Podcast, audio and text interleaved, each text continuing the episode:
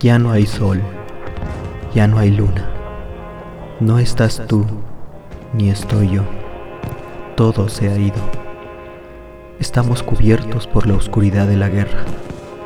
Su oscuridad nos cubre. Y yo me pregunto, querida, ¿qué será de nosotros? Letra de Luz de Luna por Emir Kusturica. Música de Goran Bergovich.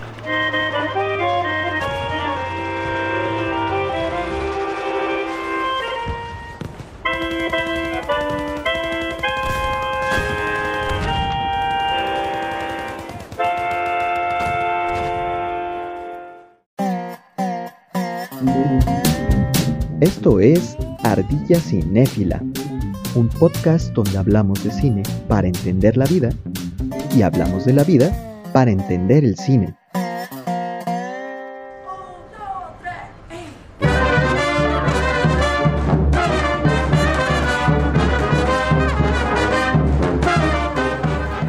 Amigos de Ardilla Cinéfila, buen día tengan ustedes. Gracias por darle play a este cuarto episodio.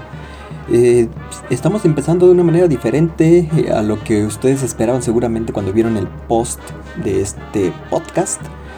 Pero sucede de que hicimos un descubrimiento de Ardilla y yo estos últimos días, casi este fin de semana, eh, sobre estas muchachas que estamos escuchando, que son las Balkan Paradise Orchestra. Son 11 chicas oriundas de Barcelona, españolas, que forman una agrupación eh, que toca música de los Balcanes.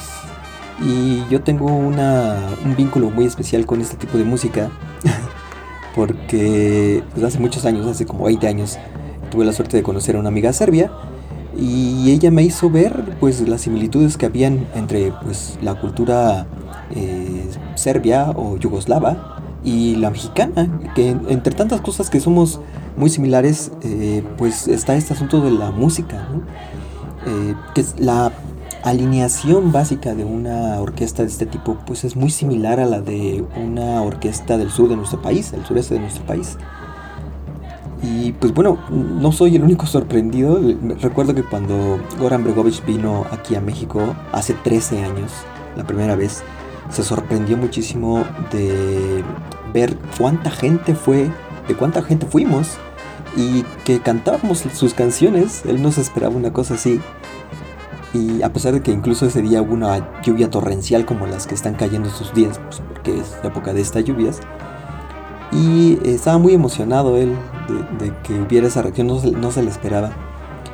Y pues bueno, para mí fue uno de los conciertos más bonitos a los que he ido en toda la vida. Entonces, pues aquí está esta música eh, que pues tiene que ver con el cine también. Eh, seguramente ustedes han escuchado este tipo de música en las películas de Tiempo de Gitanos, Underground o Arizona Dream, que son películas que Goran Bregovic ha musicalizado, dirigidas por Emil Kusturica. Eh, y pues bueno, si les gustaron esas películas, pues ya sabrán que hay un vínculo entre su música y nuestra música. Y si no las han visto, pues ese es el momento amigos, se les recomendamos mucho Así que de esta manera comenzamos este cuarto episodio de Ardillas sin la pila. ¡Comenzamos!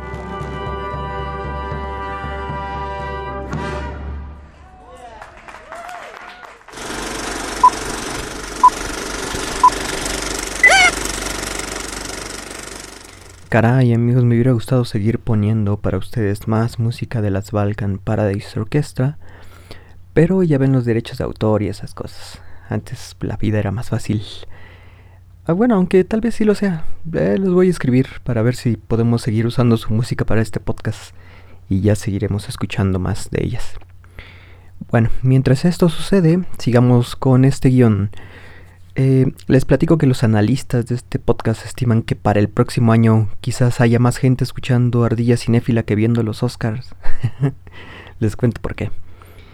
Eh, Diversos sitios de noticias, entre ellos Los Angeles Times, El Mundo, eh, CNN, dieron a conocer en días posteriores a que se llevara a cabo los Oscars que la audiencia de estos premios fue menos de la mitad de los espectadores del año pasado. Y miren que ya el año pasado los premios Oscar ya habían registrado un mínimo histórico. Las razones, pues desde luego se atribuyen a la pandemia, pero también al hecho de que varias películas fueron estrenadas por servicios de streaming, lo que limitó el acceso a muchas personas que no podemos pagar este tipo de servicios. Porque tampoco es que estén en todas o hayan estado todas las películas en una misma plataforma. Si una persona hubiese querido ver la mayoría de las películas que compitieron en los Oscars, hubiera tenido que suscribirse a por lo menos 5 empresas de servicio de streaming. HBO, em, Netflix, Amazon Prime, Disney Plus y Apple TV. Apple TV la estoy incluyendo por aquello de Wolf Walkers, es la, animación que yo hubiese querido que ganara los Oscars, pero que, bueno, finalmente se la llevó Soul. Quizás un poquito, un poquito por lo que vamos a comentar aquí, que pasó con Nomadland, que es el tema de, este, de esta ocasión. Pero bueno, em, vamos a terminar con eso de los Oscars. Eh, sin duda la pandemia pues cambió la perspectiva que tenemos sobre muchas cosas y el cómo vemos el cine y cómo lo consumimos pues es una de ellas. Porque no es que hayamos dejado de ver cine. Aquí en México, por ejemplo, según estadísticas de la consultora PwC, la pandemia incrementó el ingreso de las aplicaciones de streaming en un 26%, sumado a la alza del 18% de aumento en contratación de los servicios on demand. Pero este ya es tema para otra ocasión, ¿no? Solamente era una nota para que vean ustedes cómo está la onda. Pero haya sido como haya sido, dirían nuestros políticos, este año Nomadland se coronó como la película ganadora. Y aunque en este podcast hubiéramos querido que ganara Promising Young Woman, como ya les habíamos dicho, pues ya sabíamos que eso no iba a ocurrir. Y dijimos por qué creíamos que iba a pasar así. Porque la academia no se ha caracterizado por ser o por dar premios en base a la vanguardia crítica, sino más bien son conservadores. Y este año pues no fue la excepción. Y ojo, no queremos decir con ello que la película de Close sea mala, eh, que no Nomadland sea mala, o que no merezca su premio. Más bien vamos a desmenuzar un poco por dónde masca esta iguana, esta iguana cinéfila. Y para esto quiero comenzar hablándoles justamente de su directora, Chloe Zhao. Se trata de una cineasta también muy joven, tiene apenas 39 años. ¿Se dan cuenta la fuerza con la que vienen estos nuevos cineastas? Creo que hemos venido hablando desde el inicio de este podcast de directores que rondan más o menos la misma edad. Pues bien, Chloe se suma a esta la lista de jóvenes promesas. En el caso de Chloe, eh, Nomadland es su tercera película apenas. Y por aquí podemos empezar a entender.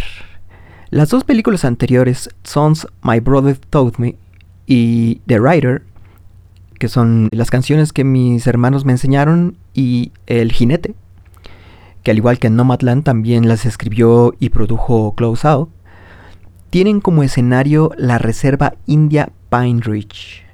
Se trata de una reserva indígena ubicada en el estado de Dakota del Sur, en Estados Unidos. Y desde luego ambas películas nos cuentan historias pues en el contexto de esta reserva.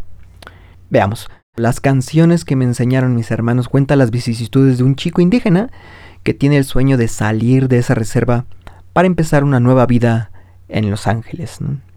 Obviamente que el contexto de la reserva, las restricciones que hay al interior de ella, eh, las vicisitudes y las particularidades que tienen los indígenas en esta parte de Dakota del Sur son eh, muy locales, muy particulares y es lo que van a dar como, son como el marco en el que van a ocurrir eh, la historia, que es muy interesante de, esta película. ¿no?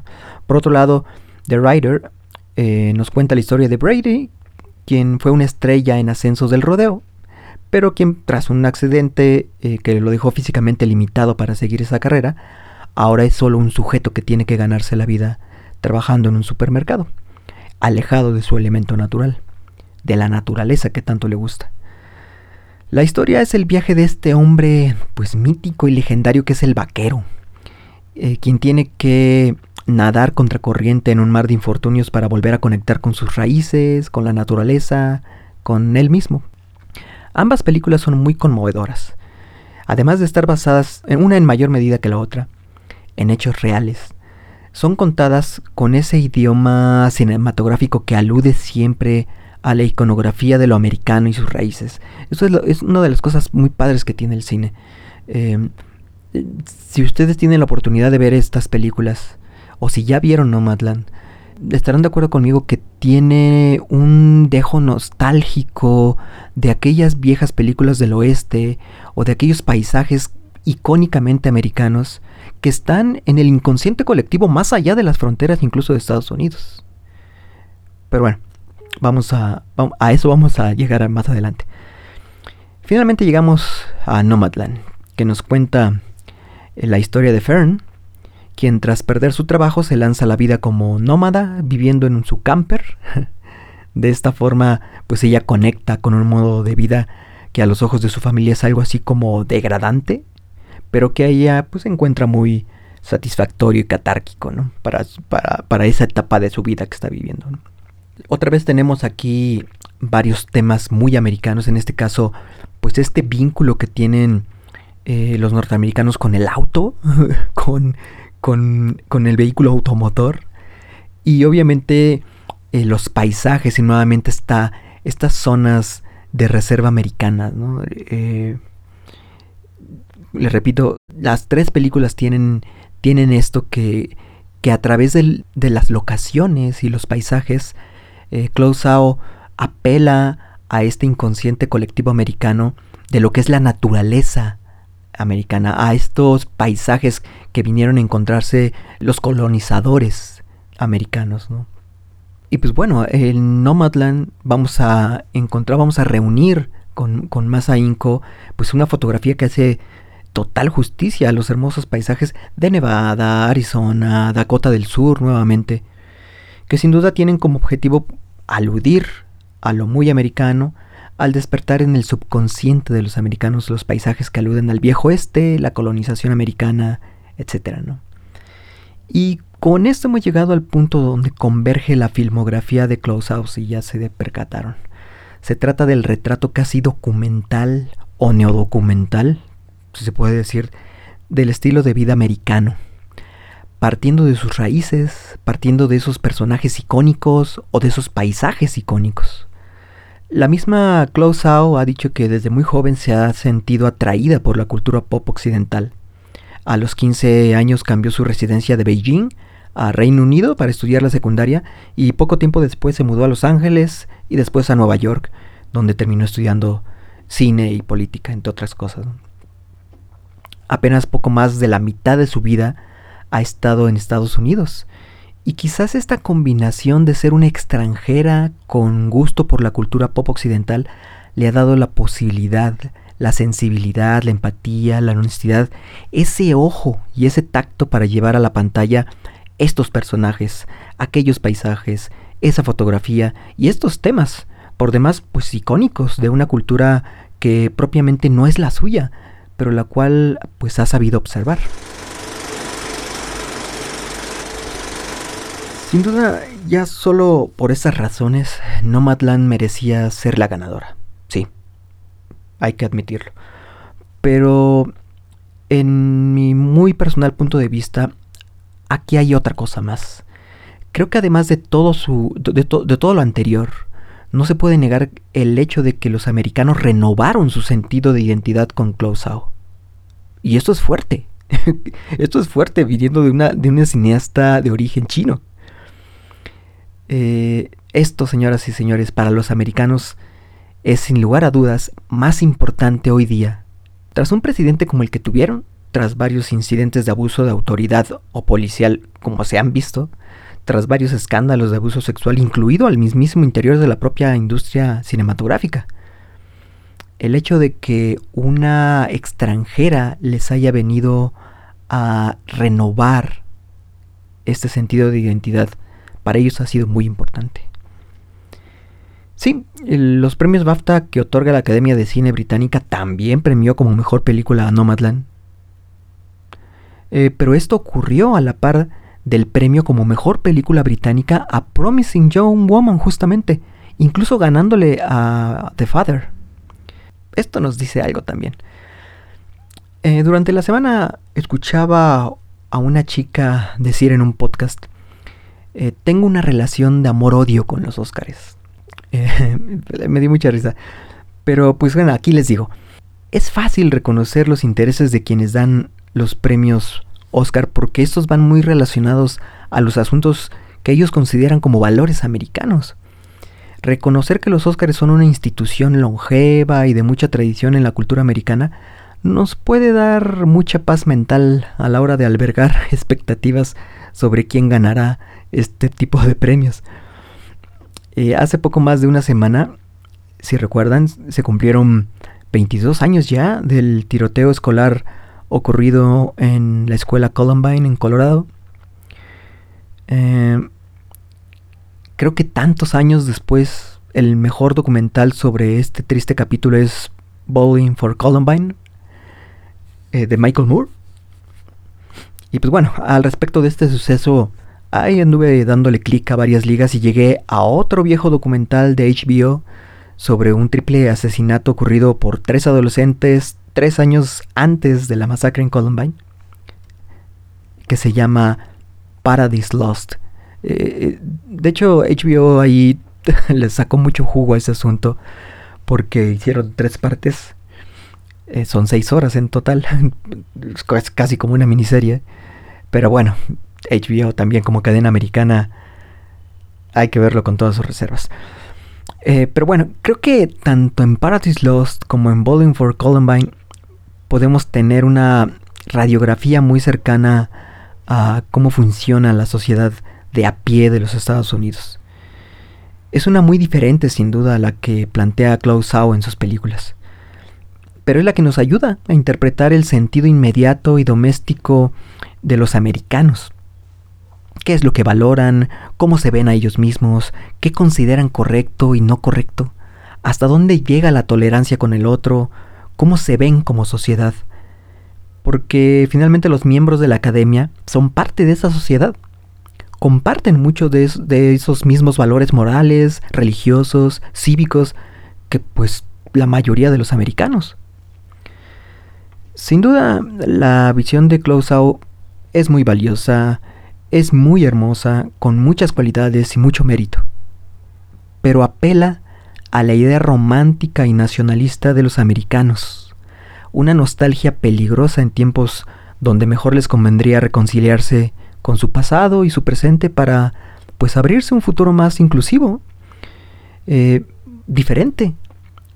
Por esta razón a la, academia, a la academia le hubiera convenido sentar precedente al ir virando estos intereses eh, pues ya ortodoxos hacia una visión pues más crítica de la sociedad que era pues la propuesta de Promising Young Woman pero vaya hay que ser realistas hay que ser realistas y quizás el eco del Make America Great Again está muy lejos de disiparse. Y pues, qué remedio. Y pues bien, hasta aquí terminamos este cuarto capítulo de Ardilla Cinéfila. Vean estas películas, esperemos que les haya clavado la curiosidad. Ahora sí, les dejamos mucha tarea. si es que no han visto desde las recomendaciones desde el inicio con eh, Emir Kusturica hasta pues estas películas de Close Out.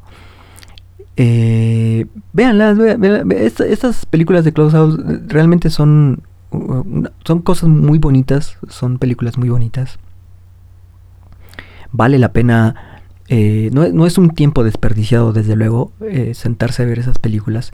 Y como les decía en el podcast, eh, nos mueve algo que incluso nosotros que no somos americanos, pero que hemos vivido eh, bajo la influencia de la cultura americana, sabemos, vamos a saber identificar esos iconos en todos lados, ¿no? Pero vueltos o, digamos renovados, lustrados, vistos con, una, una, nueva visión, pues la visión de una cineasta joven como la, como la es, como es Close Out. Y sin duda les va a gustar, les va a gustar mucho. las tres historias, bueno, y, a mí me parece que más las dos primeras. Eh, no, no, empaticé mucho con, con esta última de Nomadland. Ah, me, me, cuesta un poquito, me costó un poquito de trabajo.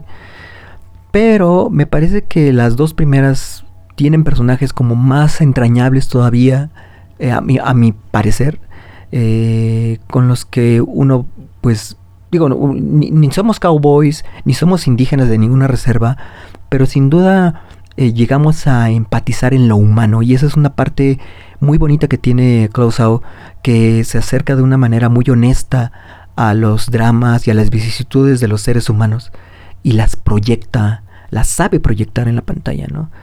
Y aquí están, aquí están los resultados y, esas dos películas, a mi parecer, a mí me, gustan más, no sé, ustedes échenle un ojo.